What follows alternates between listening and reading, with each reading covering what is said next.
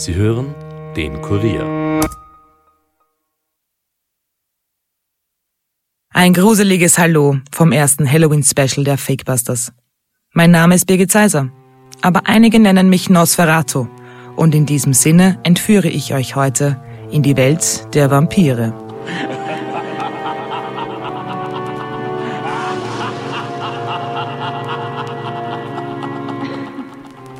Sie sind Kinder der Nacht, nähern sich an menschlichem Blut und sind unsterblich. Vampire. Ziellos irren sie durch die Dunkelheit, ohne Hoffnung auf Erlösung. Nur ein Pflock ins Herz, Tageslicht und Knoblauch können ihren Durst nach Blut stoppen. Wen sie einmal gebissen haben, der wird selbst zu einem ihrer Art. Wer denkt, dass die Untoten nur ein Hirngespinst fantasievoller Autoren waren, der irrt. Denn es gibt sie wirklich und die Fakebusters wissen wo. Also, bleibt skeptisch, aber hört uns gut zu.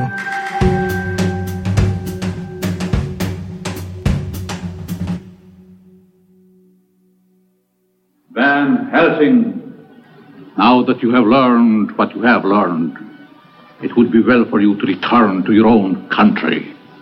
I prefer to remain and protect those whom you would destroy. You are too late. My blood now flows through her veins. She will live through the centuries to come, as I have lived. Diese Sätze stammen aus einem der bekanntesten Vampirfilme aller Zeiten, Dracula, aus dem Jahr 1931. Die Geschichte basiert auf Bram Stokers gleichnamigen Roman vom Ende des 19. Jahrhunderts. Über 170 Filme wurden darüber bereits gedreht. Die Faszination für die untoten Wesen ist seit Jahrhunderten ungebrochen, denn Bram Stoker hat die Vampirsagen keineswegs erfunden. Der Glaube an Untote, die in der Nacht nach menschlichem Blut dürsten, den gibt es schon seit dem Mittelalter. In den letzten Jahrzehnten entdeckten Archäologen hunderte Vampirgräber in Europa, vor allem in Bulgarien und Rumänien. Das ist ja schließlich auch die Heimat des erklärten Urvampirs Graf Dracula. Woran die Forscher erkannten, dass dort vermeintlich Untote begraben waren? Ganz einfach. Die Leichen waren teils von massiven Eisenstangen durchbohrt, hatten Überreste von Knoblauch im Mund oder die Särge waren mit Mondkörnern gefüllt. Vielen Leichen wurde auch der Kopf abgeschlagen und zwischen die Beine gelegt. All diese Rituale vollzogen die Menschen im Mittelalter, weil sie Angst hatten, dass die Toten wieder auferstehen könnten. Man fürchtete Racheaktionen, vor allem dann, wenn jemand gerichtet wurde oder durch Fremdverschulden zu Tode kam. Und so ganz aus der Luft gegriffen war der Gedanke an die Unsterblichkeit mancher auch nicht. Der Grund dafür liegt in der Tiefe verborgen. Weil viele Tote früher mit Utensilien aus ihrem Leben beerdigt wurden, kam es regelmäßig zu Grabplünderungen. Teilweise wurden auch Haare und Knochen der Leichen verkauft. Im Winter war das Erdreich allerdings gefroren, wenn die Särge dann geöffnet wurden. Und die Leichen hatten sich deshalb kaum verändert. Der Verwesungsprozess war dadurch einfach verlangsamt worden. Im 12. und 13. Jahrhundert war das alles andere als hinlänglich bekannt, weswegen der Gedanke, dass diese Menschen untot sein könnten, nahe lag. Doch wie kam es zu der Annahme, dass es Tote gibt, die Blut trinken, sich in Fledermäuse verwandeln, im Sonnenlicht sterben und ihnen Knoblauch schadet? Der Weg von der Fledermaus zum Vampir, der ist nicht weit.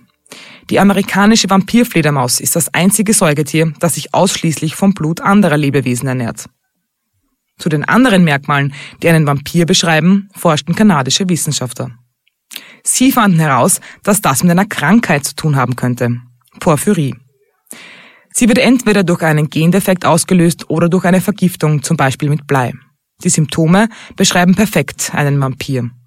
Patienten sind extrem lichtempfindlich. In schweren Fällen schrumpft der Gaumen, was die Zähne extrem hervorstehen lässt. Auch Depressionen und fahle Haut sind Merkmale der Krankheit. Und obendrein vertragen die Patienten keinen Knoblauch, weil ein Stoff aus der Knolle giftig wirken kann. Heute wird Porphyrie mit Blutfarbstoffinjektionen behandelt. Vor hunderten Jahren sollen die Erkrankten aber in großen Mengen Blut getrunken haben, um die Symptome zu lindern. Diese Erklärung für die Beschreibung des Vampirs ist ja fast schon tragisch, doch Romane machten den Mythos später zu einer fast romantischen Geschichte. Allen voran Bram Stoker, der Urvater von Graf Dracula. Als Vorbild nahm der Autor den rumänischen Fürst Vlad Tepes, der im 13. Jahrhundert über ein Fürstentum in der Walachei herrschte.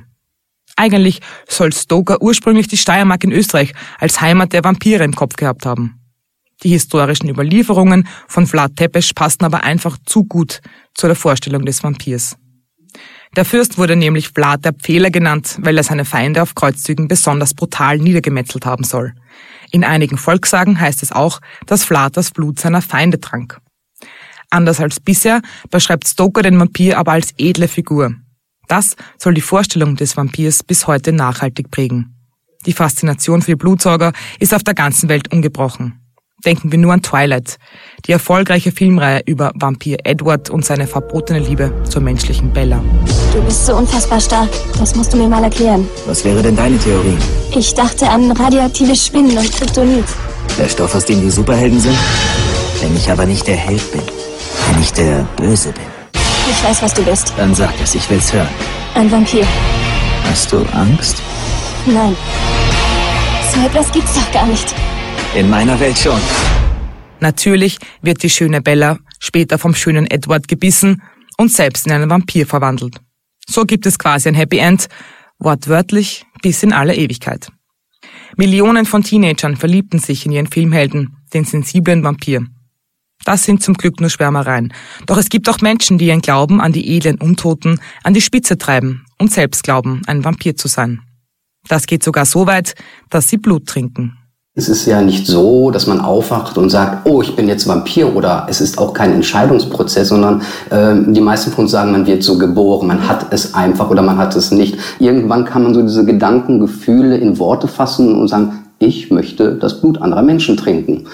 Für die viele ist das, für viele ist das dann natürlich erstmal ein Schock. Bei den meisten geschieht das so in der Pubertätszeit, was ja eh nicht gerade eine einfache mhm. Zeit ist und man fühlt sich dann erstmal als geisteskrank. Mhm. Man denkt, das ist doch nicht normal, ich bin doch verrückt, ich bin doch gefährlich und so weiter. Viele haben damit ein Problem. Bei mir setzte das ein bisschen später ein. Ich sah das sehr gesetzt, dachte, ja, okay, Jetzt hat's Klick gemacht, jetzt verstehst du, was du die all die Jahre wolltest. Dann suchst du mal Leute, die genauso drauf sind wie du, kannst ja nicht der Einzige sein. Das sagte ein selbsternannter Vampir zu Journalisten des Y-Kollektivs. Tatsächlich gibt es weltweit tausende Menschen, die das Blut anderer trinken und sich selbst als Vampir beschreiben. Oft sind die Grenzen zwischen den Vampiren und den Anhängern des Satanismus fließend.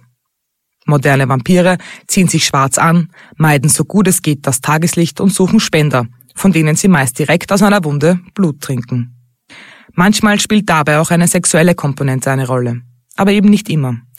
Einige beschreiben das Trinken von menschlichem Blut mit einem Rauschzustand. Es weckt angeblich ihre Lebensgeister. Blut zu trinken kann aber gefährlich sein. Es werden Krankheiten übertragen und es kann auch zu einer Eisenvergiftung kommen.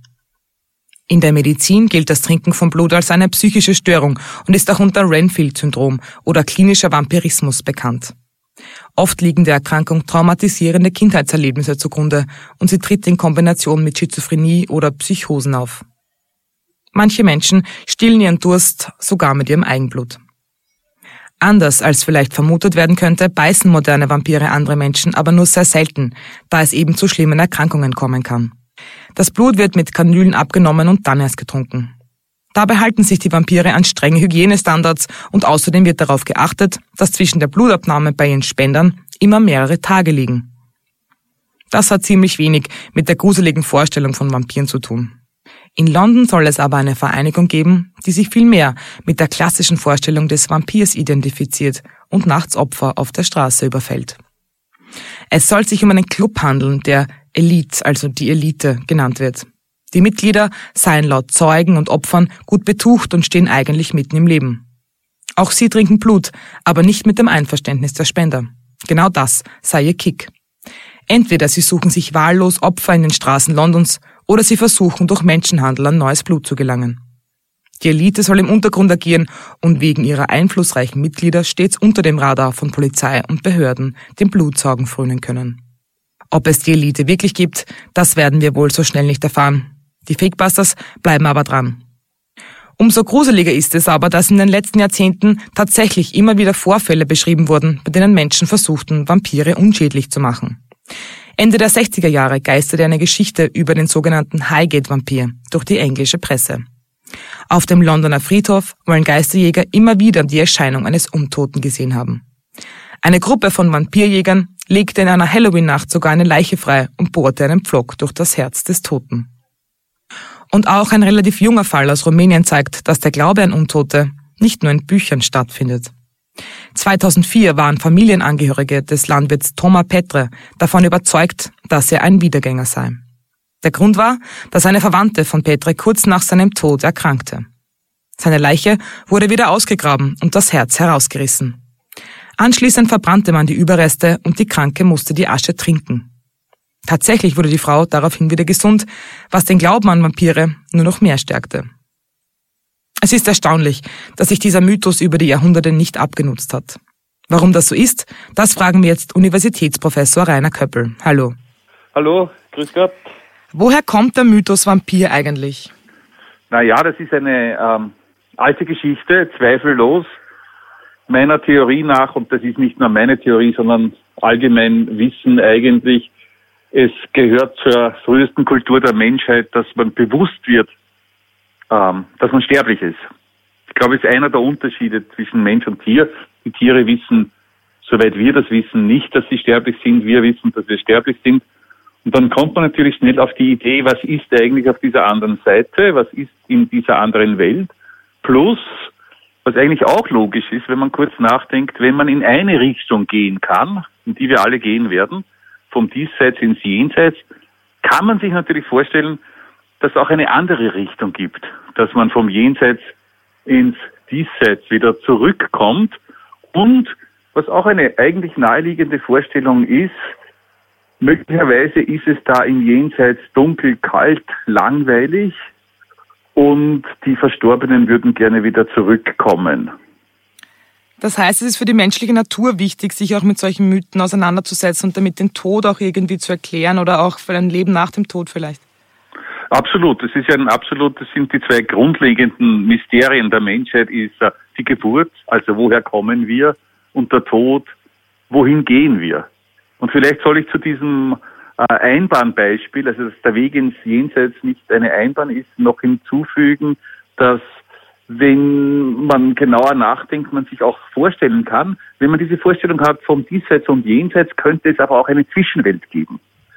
Und man denkt sich vielleicht, aha, wer es nicht direkt ins Jenseits schafft, an die Himmelstür klopft oder an die Höllen, Höllentür klopfen muss, der könnte in einer Zwischenwelt sein. Und es gibt da viele Überlegungen dazu, könnte man auch auf Freud und die Psychoanalyse verweisen, wo man sagt, na ja, der Wunsch ist der Vater des Gedankens. Wenn jemand stirbt, den man geliebt hat, oder vielleicht auch nicht so sehr geliebt hat, aber sagen wir mal geliebt hat, wenn man jemand, wenn jemand stirbt, Familie, klassischer Fall, mhm. um befreut zu bleiben, die Mutter stirbt, dann kann doch sein, dass man sich denkt, ähm, ein Tag noch, würde die Mutter noch einen Tag zurückkommen, das wäre doch so wunderbar, ich möchte noch so viel sagen. Mhm. Würde sie aber tatsächlich zurückkommen, da, da wäre es natürlich ein Schock. Und genau das Gegenteil von dem. Also wir, will, wir wollen ja nicht wirklich, dass die Toten auferstehen und zurückkommen. Plus, wenn ich schon beim Gedanken der Psychoanalyse bin, Freud sagt, jede Liebesbeziehung ist prinzipiell ambivalent. Mhm. Das heißt, auch wenn wir jemanden so sehr lieben, und wir kennen das zum Teil, wenn wir Kinder haben, wenn das, das Kind dann sagt, Papa, äh, ich liebe dich zwar sehr, aber manchmal wünsche ich mir, du wärst tot. Mhm. Ähm, wenn diese Beziehung ambivalent ist, dann denkt sich Freud das Modell aus und sagt, wir projizieren, wir wollen eigentlich nicht wissen, dass wir jemanden, den wir lieben, auch hassen oder wir wollen es nicht zugeben. Schönes Wort wäre, wir wollen es nicht wahrhaben. Deswegen projizieren wir unsere negativen Gefühle auf den Menschen, wenn der stirbt. Und dann wird der plötzlich die Bedrohung. Obwohl mhm. wir eigentlich der Ausgangspunkt der negativen Gefühle sind. Und dann kommen die Toten bedrohlich zurück. Und in allen, früher hätte man gesagt primitiven Kulturen, jetzt würde man sagen anderen Kulturen, fremden Kulturen, einfacheren, archaischeren Kulturen gibt es diese Idee, dass die Toten möglicherweise zurückkommen weil sie unglücklich sind oder weil wir böse zu ihnen waren, weil wir sie nicht verabschiedet haben mhm. und uns die Lebensenergie aussaugen wollen. Und ich sage immer, nicht ganz ernst gemeint, aber auch nicht ganz nicht ernst gemeint. Das könnte der Grund sein, warum wir große Steine auf die Gräber legen, damit mhm. die eben nicht zur Unzeit wieder auferstehen. Mhm. Jetzt ist es ja so, dass wir in einer aufgeklärten Gesellschaft leben, könnte man meinen. Man könnte sich auch anders damit auseinandersetzen, ähm, das, also mit dem Tod auseinandersetzen.